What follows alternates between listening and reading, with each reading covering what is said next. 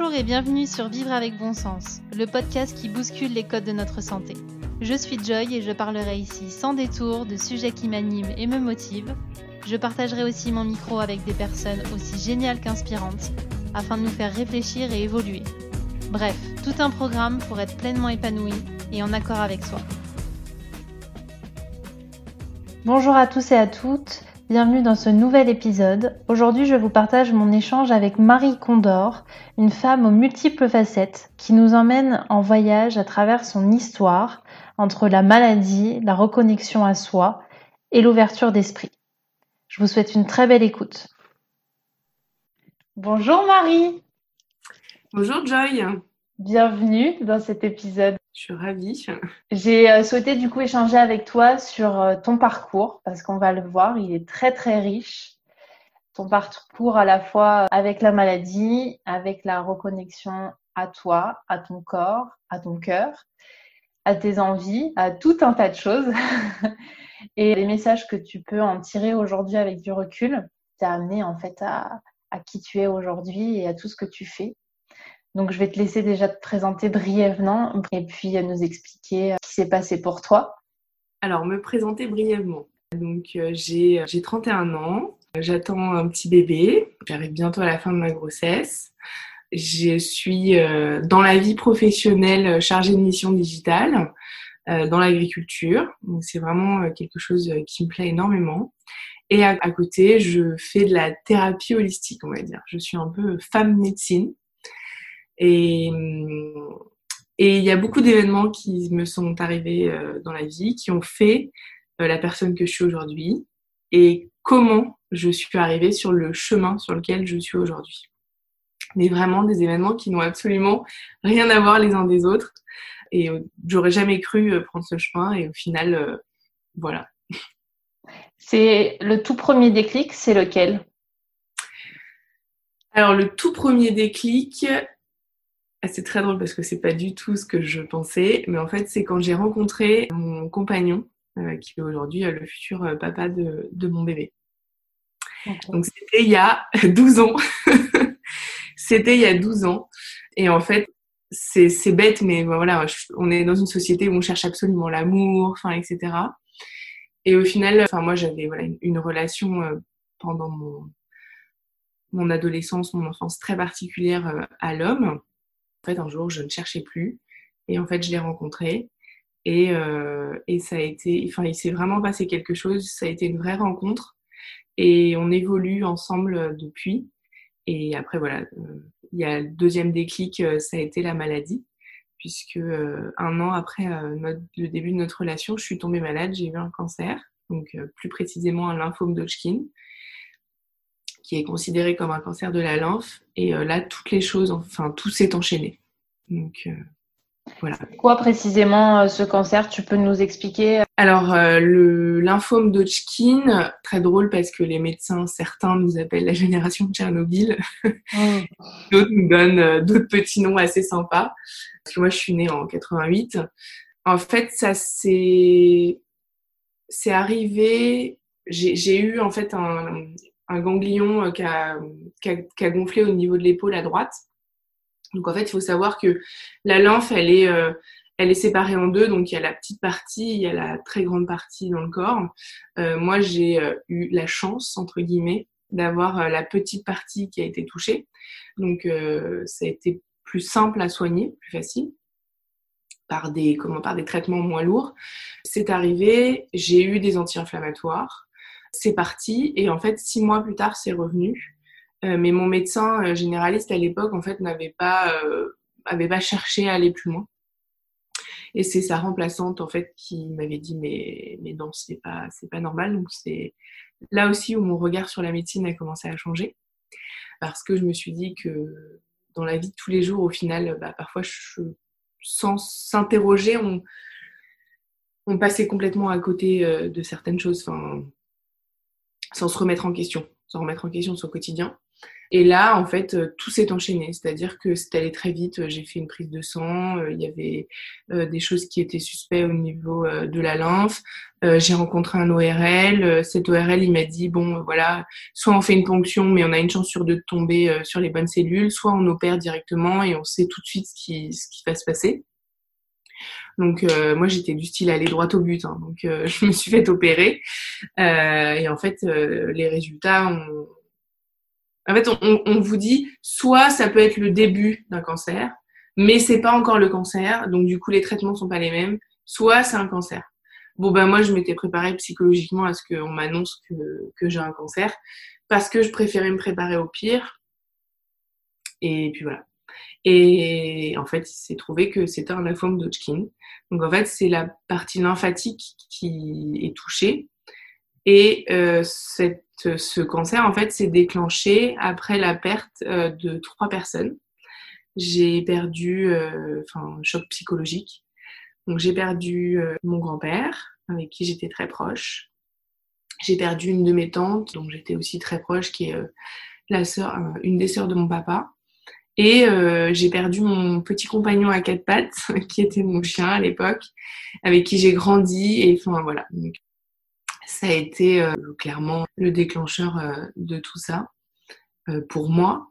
Après, on pourrait trouver d'autres explications, hein, mais les chocs psychologiques, on sait très bien que ça a un impact sur le physique. Et voilà. J'ai été hyper bien accompagnée. Ma mère a été très présente, enfin mon père aussi bien sûr, mais bon voilà. Ma mère, elle, avait pu dégager du temps parce que mon père à l'époque travaillait beaucoup, beaucoup. Et j'ai la chance d'avoir été accompagnée par tout ce qui est thérapie holistique en plus. Et c'est là, en fait, où les médecins holistiques sont arrivés dans ma vie. Et alors, justement, avant de rentrer dans cette partie-là, toi, quand on t'annonce que tu as un cancer, tu fais tout de suite le lien avec ces décès? À l'époque, non. À l'époque, non, parce que euh, j'ai eu une adolescence où euh, bah, j'ai pas été euh, on va dire, très sage, entre guillemets. Je fumais à l'époque. J'ai eu une période aussi où ben, je faisais beaucoup la fête, euh, je faisais un peu n'importe quoi en fait. Donc je mangeais pas du tout correctement. Hein. J'étais très nourriture industrielle malgré euh, que ma mère me répète tout le temps qu'il ne fallait pas manger du Nutella, toutes ces choses. Donc voilà, j'avais plus mis ça sur le dos de, tout ça. Et en fait, c'est vraiment euh, après la maladie que j'ai compris en fait euh, que c'était autre chose. Et par contre, la médecine, elle l'explique par rapport, euh, à, justement, tu parlais la génération de Tchernobyl, etc. C'est plus par rapport aux radiations, ce genre de choses? En fait, enfin c'est drôle parce qu'il y en a qui disent oui voilà que c'est dû aux radiations. Il y en a, il y a d'autres médecins qui disent que dans les vaccins des fois il y a des, des mutations des cellules qui vont pour, enfin qui vont déclencher des cellules dormantes malades. T'en as d'autres qui te disent que que c'est la vie. Donc ça, ça c'est ça fait rire. Mais après, euh, voilà, enfin, en fait, on essaye toujours de trouver une explication entre guillemets rationnelle, alors que je pense que parfois, il faut pas aller chercher bien loin, tout simplement. Et c'est justement ça, le premier message peut-être euh, de cette maladie, de te dire, euh, il y a un truc qui, qui, coince quelque part et j'essaye de t'envoyer un bon gros message à toi d'en comprendre ce que tu as envie d'en comprendre. Mmh. Moi, ça a été le plus gros message dans ma vie qui m'a dit que il était temps que je commence à prendre mon vrai chemin, qu'il fallait que je change parce que la personne que j'étais, euh, bah, c'était pas celle que, que je devais être, que je suis du moins aujourd'hui. Et, voilà, en fait, c'était vraiment ça. En fait, pour moi, c'est vraiment cette leçon de vie. C'est, ça a été l'élément déclencheur qui a fait que euh, progressivement, je suis arrivée euh, là où j'en suis aujourd'hui à la personne que je suis du moins. Justement, tu disais que tu avais combiné euh, les deux approches, l'approche holistique et l'approche plus conventionnelle. Qu'est-ce que tu as appris de l'une et de l'autre? Alors, j'ai appris que de l'approche conventionnelle, euh, il y a encore des médecins qui sont top et, qui aiment leur métier, et qui aiment leur métier et qui vraiment euh, enfin voilà, enfin c'est, on peut pas. moi personnellement, je pense que tout est bon à prendre de manière raisonnable et qu'on peut pas complètement anéantir la médecine allopathique parce qu'il y a eu du positif, qu'il y a eu du bon et je trouve qu'en alliant l'allopathie et l'holistique, en fait, on arrive à faire quelque chose de meilleur et qu'on obtient des résultats extraordinaires. Parce que, euh, par exemple, euh, j'ai fait une séance de Reiki, donc c'est un soin énergétique pour débloquer les chakras et les énergies dans le corps, juste avant de recevoir ma première chimio. Et il s'est passé quelque chose physiquement et mentalement qui ont fait que j'ai reçu mes chimios de manière très positive. C'est-à-dire que elle m'avait conseillé euh, Mariki à l'époque, euh, qui s'appelle euh, Elsa Oliveras et que j'ai toujours en contact aujourd'hui, et qui m'a vu grandir et que j'ai vu grandir. Enfin, c'est assez extraordinaire. Et en fait, elle m'a dit, imagine que la chimio, elle fait uniquement le chemin depuis le tuyau vers ta maladie, enfin vers les cellules qui, qui t'ont été enlevées et qui étaient malades. Et c'est tout pour ne pas venir en fait euh, irradier le reste de ton corps. Mm-hmm. Et c'est ce que j'ai fait à chaque chimio. Et j'ai vraiment, enfin, c'est, c'est dingue, mais en fait, euh, bon, la chimiothérapie, c'est quelque chose de très froid. Donc en fait, je sentais en fait passer euh, dans mes veines et aller uniquement à cet endroit-là. Donc c'était un peu, en fait, je m'en rends compte en t'en parlant que pour moi, c'était un peu les prémices de la méditation, parce qu'à l'époque, je méditais pas du tout plus cette reconnexion au corps et aux sensations que tu peux ressentir. Ouais, ouais, vraiment, ouais. Et qu'en fait, on est euh, notre esprit euh, à la force de tout, quoi. on, peut tout faire avec notre esprit. Et donc, c'est ce que tu dis, et c'est ça que je trouve très intéressant, c'est cette complémentarité entre la médecine allopathique et la médecine holistique, euh, mm. où finalement, on essaye de les opposer tout le temps en disant non, tu peux, c'est, tu choisis entre l'un ou l'autre, alors que ça peut être l'un et l'autre. Tout à fait, ouais. Oui, c'est ça, oui, parce que du coup, euh, pour expliquer un petit peu comment ça s'est passé, moi j'ai eu euh, deux mois et demi de chimio et trois semaines, euh, j'ai eu une pause de trois semaines et ensuite j'ai enchaîné avec trois semaines de radiothérapie. J'avais une chimio tous les 15 jours pendant ces deux mois et demi. Et en fait, je voyais ma Reiki avant chaque chimio, je voyais mon acupuncteur avant et après chaque chimio. Et j'ai vu un, homéopathe qui en fait m'ont donné des, traitements pour des traitements euh, de plantes, d'homéopathie, etc., pour euh, contrer les effets secondaires de la chimio. Donc, euh, pour éviter les nausées, pour éviter la perte des cheveux, pour éviter les brûlures d'estomac, enfin tout ce qui peut, enfin je pense que je pourrais en, dire encore plein. Et ça a marché, enfin ça a marché parce que même si j'étais fatiguée, ce qui est normal quand on avance dans le temps au fur et à mesure des chimios, eh ben, euh, je sentais que je recevais les choses de manière positive. Et ça aide aussi beaucoup quand on se sent accompagné par des médecins qui n'ont pas l'habitude, entre guillemets, de voir des horreurs tous les jours. Parce que bon, faut se le dire, hein, qu'en oncologie, il y a aussi des choses qui, enfin, qui sont pas faciles et que tout n'est pas excusable. Mais je peux comprendre que des fois, des médecins perdent un peu leur humanité. Bien sûr. et que l'empathie ne soit pas toujours présente même si ce n'est pas une excuse, bien sûr. Enfin, ça, ça, change, en fait, ça permet aussi d'avoir euh, une vision plus positive, enfin, euh, je trouve, vraiment. C'est ce que ça m'a apporté. Ça, ça, apporte une espèce de, de, nouveau souffle, enfin, ça fait du bien, en fait. Tu parlais d'hygiène de vie au départ. Est-ce que justement, il y a des choses que tu as changées pendant ces traitements en termes d'hygiène de vie? Ah, Déjà, oui, j'ai arrêté de fumer. j'ai arrêté de fumer. Je buvais plus du tout d'alcool parce que ben, de toute façon, euh, j'ai essayé une fois quand pour fêter un anniversaire de boire une petite gorgée de champagne, je l'ai regretté. Je sais qu'il y en a, ça les dérange pas, mais moi personnellement, euh, c'était pas possible. Et j'ai changé mon alimentation. Que j'ai déjà j'ai arrêté de manger tout ce qui était industriel. À l'époque, je savais pas ce que c'était la cure de sucre raffiné, donc euh, je ne l'ai pas fait, mais mais j'ai et puis je je le chassais pas autant que ce que je fais aujourd'hui. Mais euh, j'ai retiré les sucres parce que euh, ça nourrit le cancer. Enfin, on sait que le sucre nourrit le cancer. Mhm. Et euh, j'ai mangé beaucoup de fruits, beaucoup de légumes. je mangeais aussi enfin, des choses beaucoup plus fraîches en fait. j'ai un peu arrêté on va dire, arrêter mes bêtises. et ça a été vraiment ça. Enfin, même si, bien évidemment, une fois de temps en temps, euh, je, me, je me refaisais un plaisir. Mais en fait, ça a été là où j'ai arrêté de consommer des sodas et je m'en portais beaucoup mieux. Et surtout, en fait, j'étais beaucoup moins fatiguée que certains parce qu'en fait, il se trouve qu'au moment où moi je suis tombée malade, j'ai euh, deux autres personnes dans mon entourage qui ont eu la même chose que moi, approximativement au même stade, mais qui n'ont pas changé en fait leur manière de vivre ou, ou leur façon de manger ou qui n'avaient pas cette thérapie holistique euh, qui les accompagnait en plus de la chimio ou de la radiothérapie. Et en fait, les personnes étaient beaucoup plus fatiguées, les effets secondaires étaient beaucoup plus présents, c'était enfin, c'était plus compliqué à vivre. C'est là où j'ai vraiment pu comparer et me dire que ce que je faisais, ça marchait en fait. Ça marchait vraiment et, et c'était pas, euh, comme certains peuvent le dire, euh, juste euh, dans la pensée. ce bel effet placebo qui te fait croire que... C'est le mot que je cherchais. Toi, quand tu as découvert ton cancer, tu étais à quel stade? J'étais en stade 3. Sur une échelle de combien? Sur une échelle de 4. ah oui, effectivement. Mais bon, après, pour moi, enfin, le. Tu vois, enfin, j'ai un autre ami qui était en stade 2 et qui, au final, euh, bon, bah, c'était, ça a été plus compliqué pour lui, en fait. Donc, je pense vraiment que ça dépend, euh, ça dépend complètement.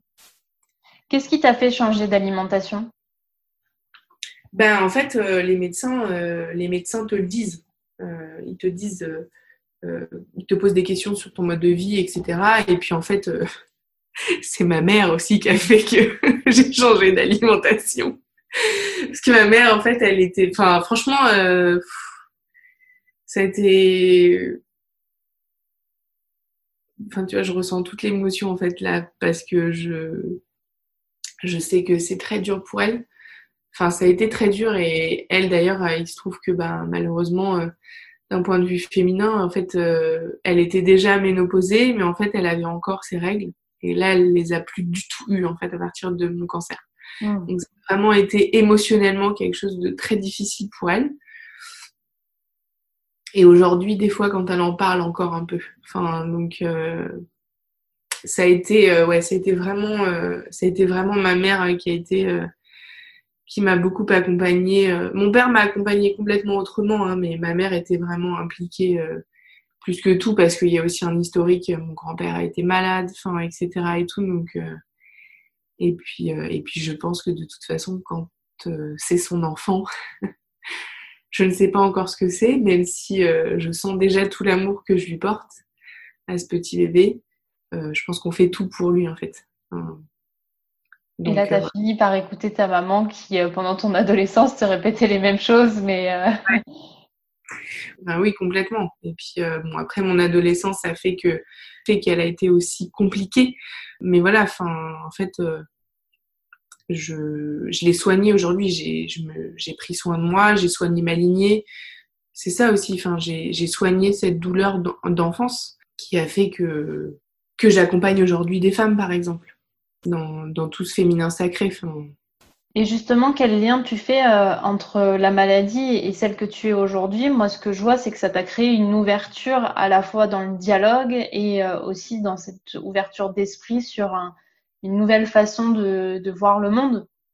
En fait, après la maladie, euh, j'ai eu un moment, une phase où j'avais besoin d'être un peu plus légère j'avais besoin d'être plus légère parce que bah parce que voilà enfin de rien euh, même si tu traverses ça pendant quelques mois ça reste lourd enfin pour une adolescente euh, de 20 ans euh, enfin tu vois t'as as autre chose en tête enfin.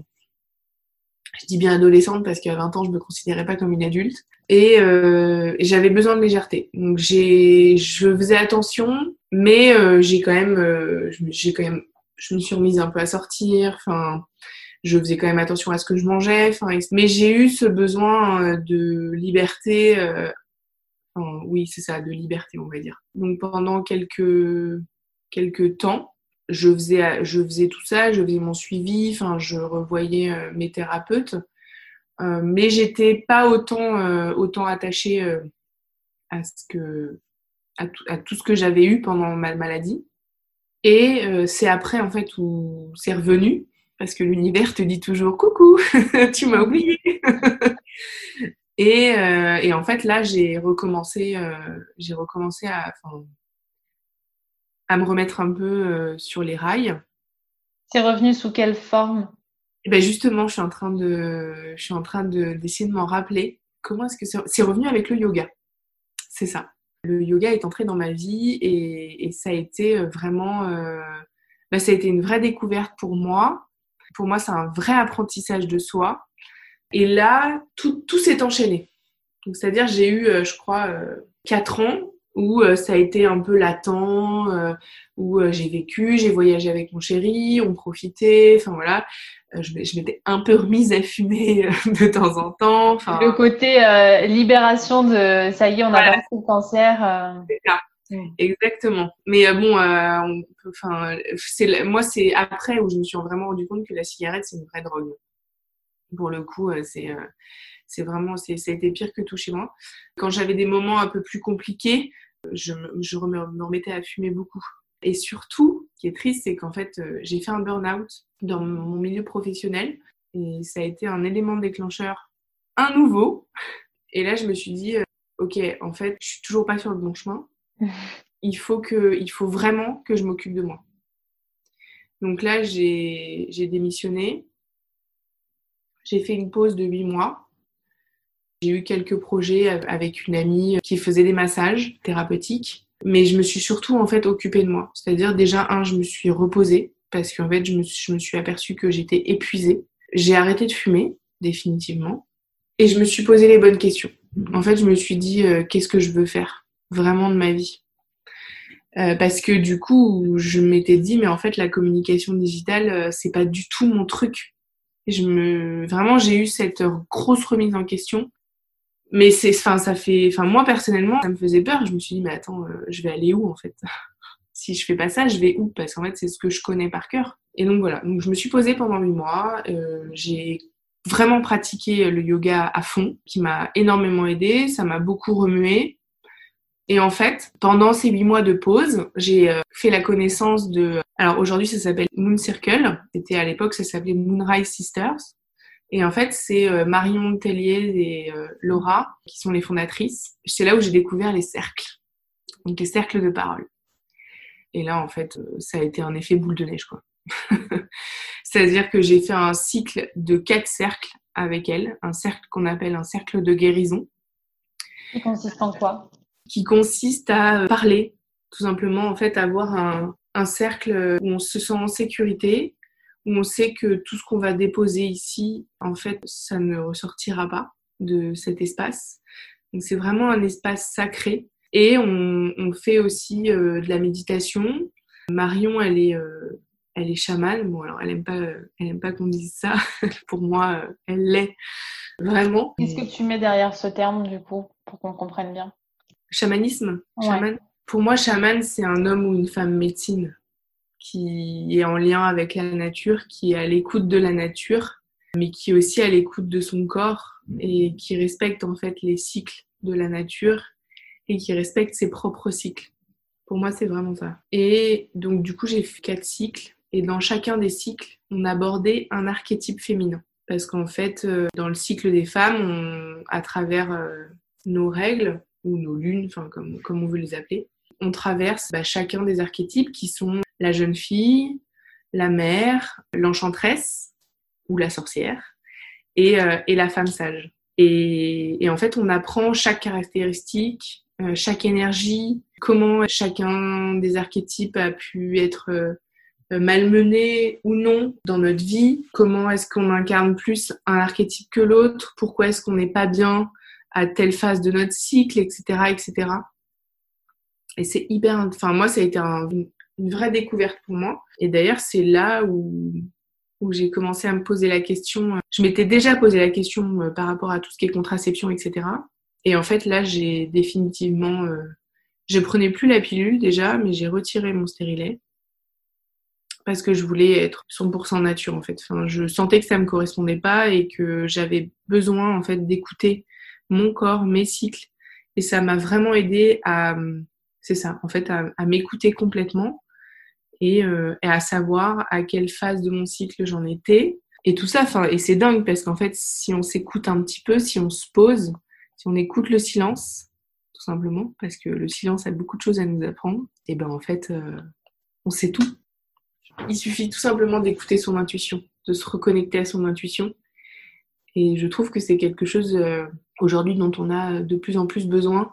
Et contrairement à ce que certains peuvent dire, c'est pas juste un effet de mode en fait. C'est pas juste un effet euh, bobo ou parisien comme certains peuvent le dire. Je dis vraiment sur ce ton-là parce que moi c'est un truc qui parfois peut, un peu m'agacer. Mais en fait, c'est pas juste un effet de mode, non, puisqu'on le voit avec tout ce qui se passe aujourd'hui. Il y a une vraie transformation qui est en train de se faire et le fait de se reconnecter à son intuition, c'est, je pense, la chose la plus importante. Et, je le vois hein, clairement euh, aujourd'hui euh, dans ma vie de tous les jours. Je, je sens que je vais bien, je sens que tout va bien. Ou quand quelque chose ne va pas, je le sens au plus profond de moi-même. Et des fois, quand on essaye de l'enfouir, ben en fait, euh, je me dis, ben non, je, je, le savais en fait que c'était pas ça, et je savais que c'était ça, et au final, euh, j'aurais dû m'écouter. Ah, exactement. Et au final, euh, on se rend compte toujours que notre intuition, elle est meilleure que tout. et justement, ce que tu expliques sur les cycles, ça me fait penser à l'épisode que j'ai fait avec Gaëlle de Kiffe ton cycle, qui explique d'une autre façon ce que tu viens de nous expliquer sur comment se reconnecter au cycle pour pouvoir l'utiliser dans son quotidien, même dans sa vie professionnelle.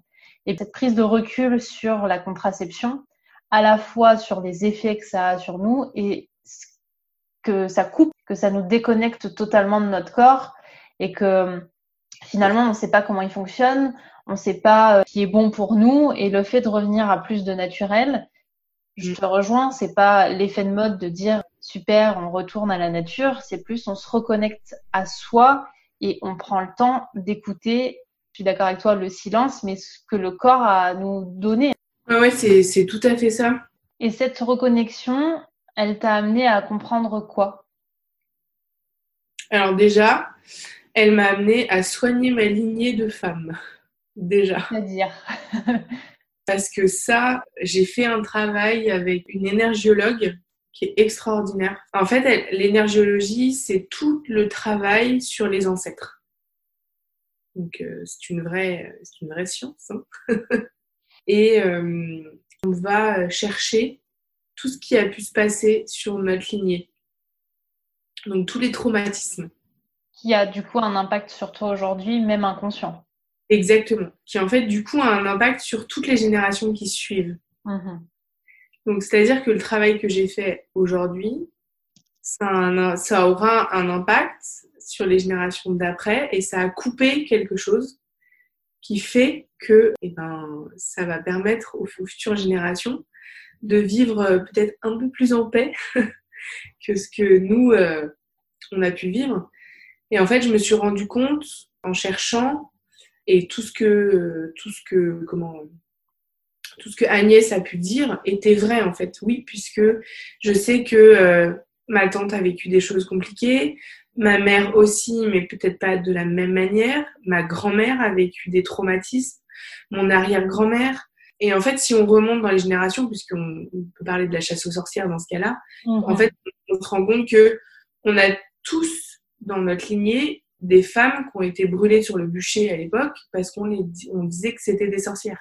Bah ça, ça laisse des traumatismes. Brûlées sur le bûcher ou, ou violées, enfin, ou ce genre de choses. Et en fait, tout ça, ça a un impact sur euh, la sexualité des femmes aujourd'hui, sur par exemple l'archétype de l'enchanteresse ou de la sorcière, donc qui est en fait euh, qui est juste euh, avant les règles, donc quand on vit très mal ou alors on dit ah mais tu vas avoir tes règles ou ah t'as tes règles, bah oui, mais en fait, euh, clairement, on vit un bouleversement hormonal. Et donc oui, en fait, euh, si tu le vis très mal, c'est que euh, il y a quelque chose qui a nettoyé.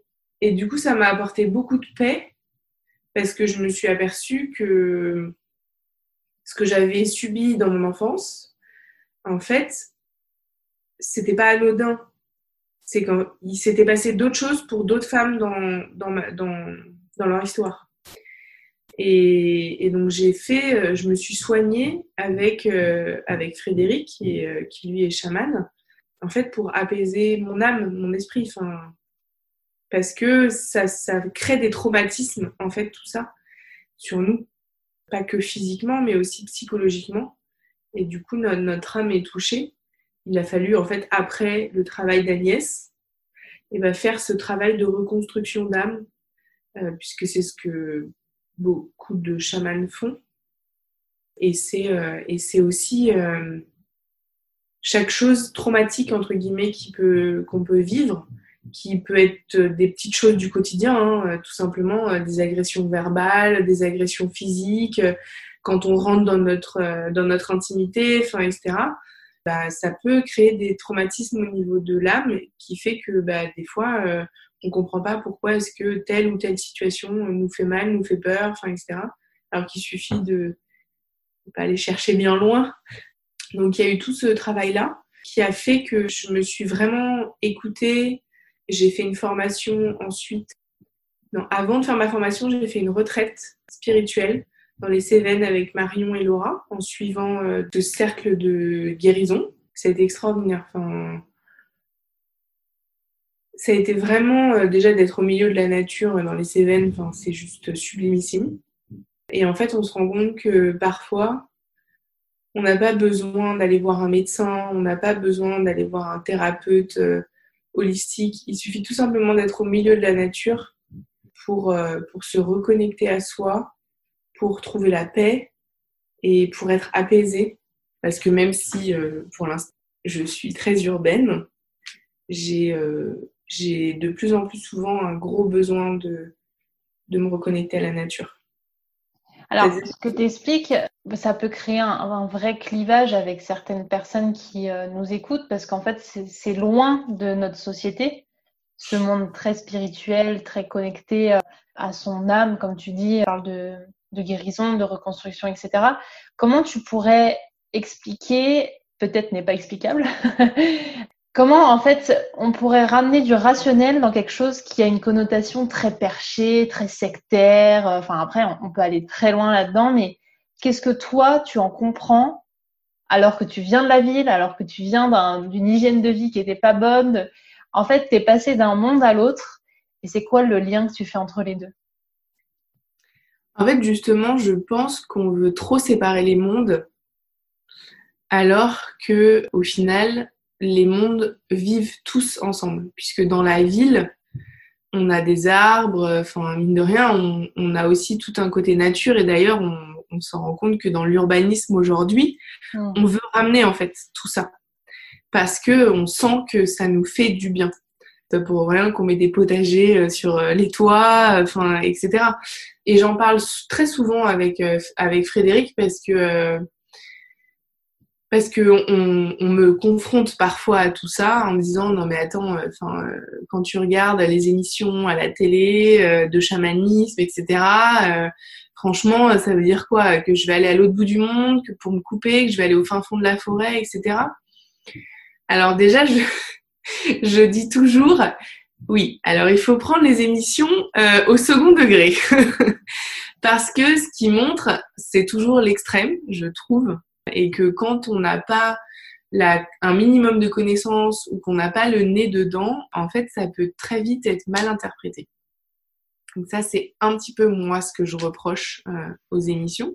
On ne prend pas le côté et positif et négatif parce que bien sûr, c'est sûr que il y a du côté positif et négatif. D'ailleurs, euh, la nouvelle série sur euh, le monde du bien-être sur Netflix est, et je trouve hyper bien faite là-dessus, où il montre le côté à la fois positif et négatif dans tout ce qui est thérapie bien-être.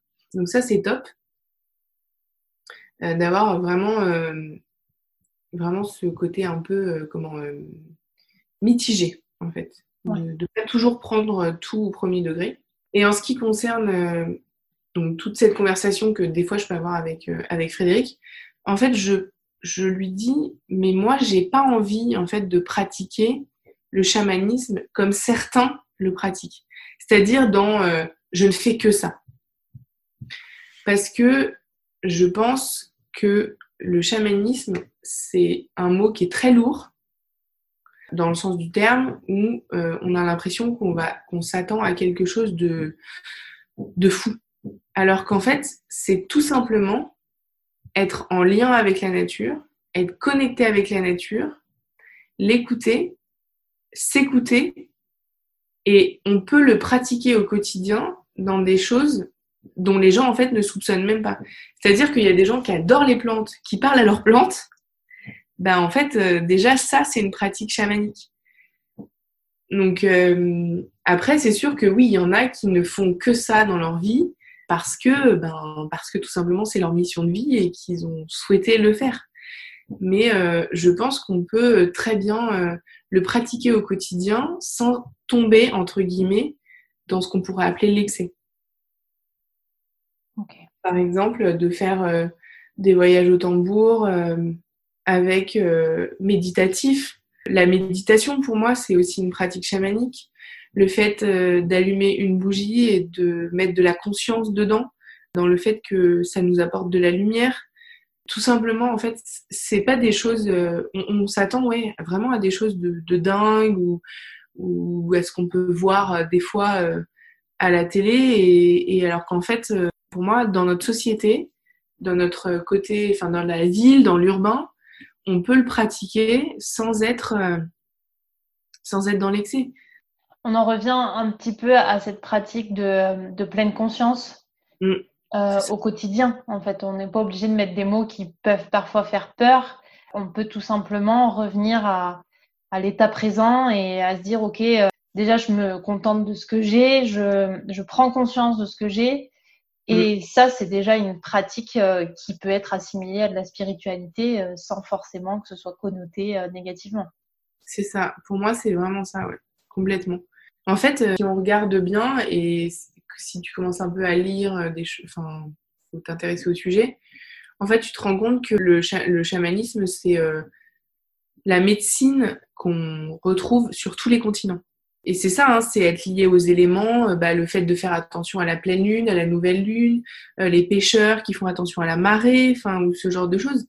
Juste ça, en fait, c'est c'est une pratique euh, chamanique, en fait, parce que des fois on va on va parler de Vikings en Europe du Nord, on va parler de Celtes chez nous, etc. Mhm. tout ça, ça a des mots différents, mais au final, ça revient toujours à la même chose, qui est l'écoute de la nature et c'est ça, être connecté à son intuition. Et du coup, pour faire un lien avec ton histoire, moi, ce que j'en comprends, c'est que en gros, la maladie t'a dit, euh, tu es complètement déconnecté de toi, de la nature, etc. Puis petit à petit, tu t'es reconnecté à une meilleure alimentation, à plus de fraîcheur, donc à plus de produits bruts, tout ce qui va te faire du bien, et tu t'es déconnecté un peu de ces faux aliments qui euh, sont là juste pour euh, te créer un, brouillard total hormonal, tu t'es euh, reconnecté à ta contraception, à ta féminité, pour arriver en fait à te reconnecter à certes à la nature, mais à, ta nature, à toi profonde. Oui, c'est ça, exactement, parce que tous les, euh, tout ce que j'ai pu soigner, euh, tous les traumatismes, etc., en fait, je me rends compte que ça m'appartient pas. En fait, c'est pas des choses qui m'appartiennent. Donc, se libérer de tout ça fait que, en réalité, en fait, on est beaucoup plus léger. On est, enfin, moi, je suis beaucoup plus libre dans ma façon de penser, enfin, etc. Et, et en fait, je suis tout simplement moi. Je sais que souvent, c'est un sujet qui revient, parce que ma mère est très croyante. Et en fait, moi, ma religion, euh, c'est la nature. Elle me dit oui, mais, euh, mais euh, Dieu. Enfin, je dis mais en fait, pour moi, Dieu, c'est pas, c'est pas celui que toi tu entends chacun a son propre Dieu, entre guillemets. Et je suis tout simplement connectée à mon vrai moi. Je j'ai plus toute cette, euh, tout ce côté superficiel euh, qui, vient, euh, qui vient un peu me, me, mettre dans un brouillard. Et comme, comme tu disais, le, enlever tout ce côté industriel, etc., ça aide énormément à être moins fatigué, avoir plus d'énergie, euh, savoir quelle alimentation manger dans telle phase du cycle, etc. et tout, c'est hyper important parce que euh, je sais que par exemple, quand je vais avoir mes lunes, je vais avoir besoin euh, d'être plus au repos, d'être plus introvertie, de dormir plus, de manger tel ou tel aliment pour avoir plus d'énergie, etc. Enfin, c'est vraiment, oui, c'est complètement ça en fait. Et de tout simplement écouter, le fait que euh, la femme, elle soit cyclique hmm. et non linéaire, contrairement à ce qu'on pourrait penser. En fait, comme la phase de la lune. Enfin, c'est complètement ça. Le fait de, de comprendre chacun des archétypes, qu'est-ce qui peut m'apporter, quand il y a un message à faire comprendre, qu'est-ce que c'est, et quand ça revient sur plusieurs cycles, pourquoi, qu'est-ce que j'ai à travailler, parce qu'au final, on se rend compte que bah, tout au long de sa vie, on va, on va évoluer, on va changer, euh, on peut potentiellement changer de métier. Et voilà, c'est vraiment, c'est vraiment ça en fait. C'est se dire que je vais pas faire le même métier toute ma vie, ou si je le fais, je vais le faire de manière différente. C'est comprendre en fait ce que, ce que chaque événement qui m'arrive dans la vie va m'apporter et comment est-ce qu'il va me faire évoluer. Du coup, si je fais un raccourci, est-ce que on pourrait dire, comme il existe des saisons pour la nature, que nous aussi, on, va avoir des cycles, on va avoir des saisonnalités, et que si on veut aller dans cette connaissance de soi, il va falloir mettre de la conscience sur ces événements, sur ce qui a pu se passer, tout ce qui a pu créer des nœuds, comprendre chaque saisonnalité qu'on pourrait avoir dans une vie.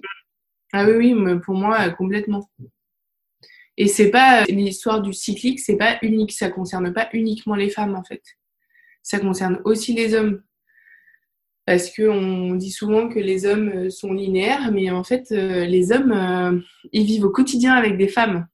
au bout d'un moment, et moi je l'ai, je l'ai remarqué avec mon compagnon, bah, au bout d'un moment, en fait, les hommes, ils se calent sur les cycles de leurs femmes. Et donc, parfois, ils vont vivre les mêmes euh, bouleversements pour eux, mais en fait en se calant euh, sur les cycles de leurs femmes. Et, ça, euh, et ça, moi, je trouve ça très drôle parce que euh, on parle souvent en disant non, mais un homme, c'est comme ça et puis c'est tout, quoi. non, non, en fait, c'est pas juste comme ça et c'est tout. Et on se rend vraiment compte que on a beaucoup, on a beaucoup à leur apporter. Est-ce qu'on peut se reconnecter à soi sans être connecté à la nature? C'est un peu compliqué, je pense. C'est, disons que le chemin va être plus long. Parce que justement, j'ai l'impression qu'il y, a, plusieurs mouvements qui, émergent. Celui de l'écologie, qui est aussi très assimilé euh, bobo, parisien, etc. Est-ce que ceux qui ne sont pas connectés, sensibles à ce mouvement écologique, sont totalement déconnectés d'eux? Moi, je suis pas, euh, je suis pas hyper connectée à ce mouvement écologique parce que euh, là, ici aussi, pareil, je trouve que parfois on tombe dans l'extrême. Et pour moi, l'extrême, c'est violent. Hmm. Et, et, je, je, le vois par certains mouvements ou certaines personnes que je suis sur Instagram, que en fait, si on en fait son combat, alors après c'est génial hein, parce que il faut des gens qui en fassent leur combat quotidien, pour faire changer les choses, et ben en fait ça nous ça nous déconnecte de nous. C'est-à-dire que on sait plus si c'est vraiment nous ou pas. Et moi je le je m'en suis rendu compte en, des fois en tombant dans l'extrême dans certains cas. On peut pas se reconnecter à son intuition sans être connecté à la nature. Comme je te disais, le chemin sera plus long hmm. parce que parce que la nature, euh, ben en fait, euh, même en ville, on vit avec elle au quotidien. Euh, regarde euh, chacune des saisons, euh, la, nouvelle lune, la pleine lune. Enfin, à chaque fois, en fait, ça c'est la nature. le fait qu'on voit les feuilles qui commencent à, brunir et à tomber parce qu'on sait que c'est l'automne qui arrive, enfin, etc. Enfin, tout ça, en fait, on est. C'est important d'y mettre de la conscience parce que ça nous ramène aussi dans l'instant présent. Et, je pense que être connecté à soi, c'est être connecté à l'instant présent. Arrêter de toujours ressasser le passé et arrêter de, absolument vouloir ce qui va, savoir ce qui va se passer dans l'avenir ou prédire l'avenir ou le prévoir. C'est super, hein, mais en fait, euh, moi je pense qu'il vaut mieux apprendre à vivre l'instant présent, à être connecté à son intuition pour euh, pouvoir euh, vivre les choses de manière plus légère, plus douce au quotidien. Et voilà, enfin après le mouvement écologique, oui, enfin, mais moi l'écologie dans le sens du terme dans lequel on l'entend, je j'y suis pas du tout connectée. Parce qu'en fait, euh, parfois, tu as des gens euh, qui vont se dire écologiques, mais qui pour autant n'ont pas cette connexion à la nature. Hmm. Je ne sais pas si tu vois ce que je veux dire. Hmm, je vois tout à fait. C'est plus un combat euh, plus qu'une qu'une connexion, en fait. Ah, exactement. Et, et je pense qu'on peut faire des petits gestes au quotidien, déjà en achetant, je sais pas, tes légumes sur le marché à ton petit producteur bah pour moi, euh, ça déjà, c'est euh, faire ta part dans le mouvement écologique. Enfin, t'as pas besoin de, tout changer. Et c'est exactement ce que je te disais tout à l'heure euh, sur la pratique chamanique dans le milieu urbain. moi, j'ai pas envie d'aller me terrer en Mongolie et de vivre dans une hutte parce que c'est c'est pas moi en fait. Parce que c'est pas moi. Je, si je me suis incarnée ici ou dans cette vie, euh, bah, ça se trouve, euh, dans une autre, euh, je ferais carrément autre chose. Mais aujourd'hui, si je le fais ici dans la ville, c'est parce que je dois apporter quelque chose à des gens qui sont pas connectés à leur intuition, qui ont besoin de se soigner. Enfin voilà, en fait, c'est si je suis ici aujourd'hui, c'est pour une bonne raison. Je, et j'ai pas, moi, j'en ressens pas le besoin de, tout couper, de tout quitter parce que euh, c'est pour moi, c'est pas moi. Ce qui ressort, je trouve, c'est vraiment ce côté euh, nuance. Euh, nuance dans, les termes, nuance dans la pratique, dans, ce qu'on ressent aussi, et surtout le lien. Le lien à soi, le lien aux autres. Tu l'as dit au tout début dans ta maladie, c'est aussi les liens que tu as pu tisser, que ce soit avec des professionnels de santé comme avec ta famille qui t'ont aidé à, passer cette étape-là. Et puis euh, le lien que tu as pu faire avec ton histoire, euh, avec ce que tu en as compris, etc. Donc finalement, se reconnecter à soi et comprendre les messages de l'univers ou, du monde, peu importe le terme qu'on met dessus, c'est remettre du lien. Tu as parlé de non-violence, c'est vraiment quelque chose qui, euh, moi, me fait écho parce que on parle de communication non violente, on parle d'éducation positive, etc., même de pensée positive si on va plus loin. En fait, c'est pas, euh, on est dans un monde de bisounours.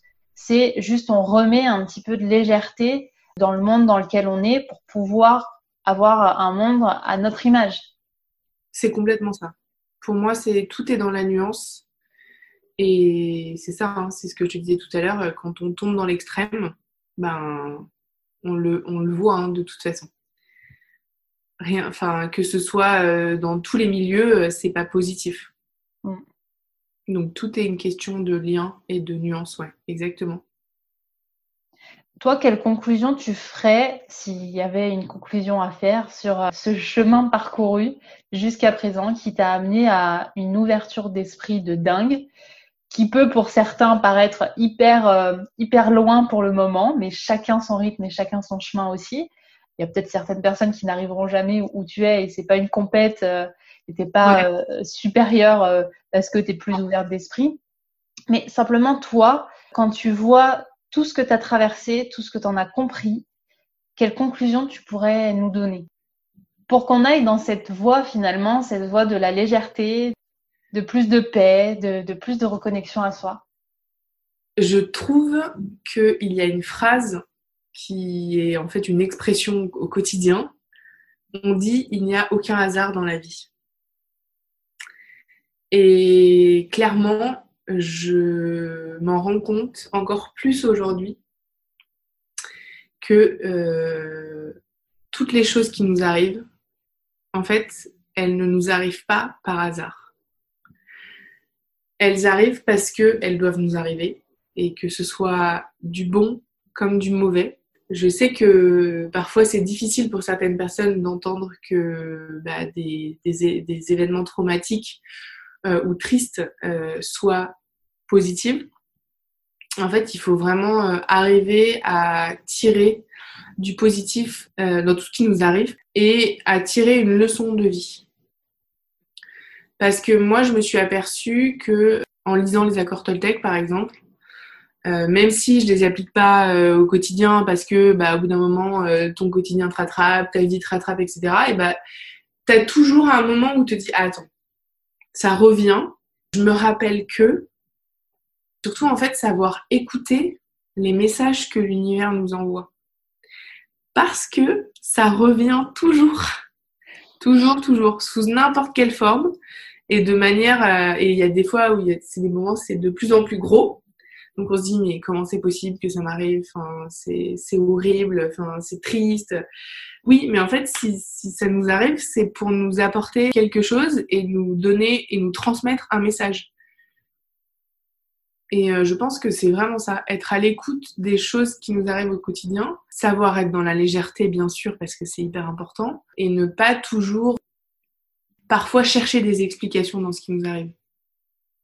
Parce que ça a été un de mes petits défauts à un moment. de vouloir tout comprendre. Ouais, et c'est fatigant. Et ça m'a épuisé à un moment.